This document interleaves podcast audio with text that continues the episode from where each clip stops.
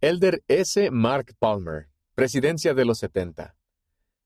El Elder S. Mark Palmer estará eternamente agradecido por el gozo y la esperanza que se encuentran en el servicio y las ordenanzas del templo. El llamado a servir cada semana en el templo de Dallas, Texas, con su esposa Jacqueline durante una de las épocas más ocupadas de sus vidas, ayudó al Elder Palmer a reajustar sus prioridades. El prestar servicio en el templo le enseñó a sacrificar, planificar y equilibrar, y lo ayudó a recordar sus convenios y convertirse en un mejor esposo y padre.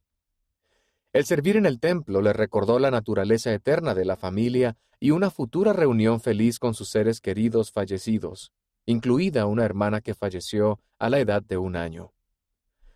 El servir en el templo también ayudó al Elder Palmer a prepararse espiritualmente para futuros llamamientos del sacerdocio, entre ellos el de miembro de la presidencia de los 70. El Elder Palmer, sostenido el 3 de abril de 2021, comenzará sus nuevas responsabilidades el 1 de agosto de 2021. Stanley Mark Palmer nació el 11 de febrero de 1956 en Tepuque, Bahía de la Abundancia, Nueva Zelanda, y es hijo de Kenneth y Jill Palmer. Su familia se unió a la iglesia cuando él era pequeño.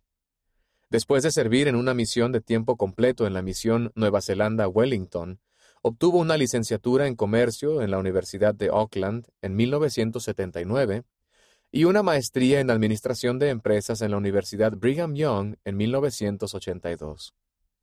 Mientras vivía en Provo, Utah, Estados Unidos, conoció a una exmisionera llamada Jacqueline Wood. Se casaron en 1981 en el templo de Salt Lake. Los Palmer tienen seis hijos y dieciséis nietos. El Elder Palmer es presidente de SMP Ventures, que es una empresa de desarrollo inmobiliario que fundó en Austin, Texas, Estados Unidos. Ha prestado servicio como obispo, presidente de Estaca, presidente de la misión Washington Spokane, 2009 a 2012, presidente interino de la misión Australia Sydney Sur, 2014, y 70 de área. Fue sostenido como 70 autoridad general el 2 de abril de 2016 y actualmente presta servicio como presidente del área África Sur.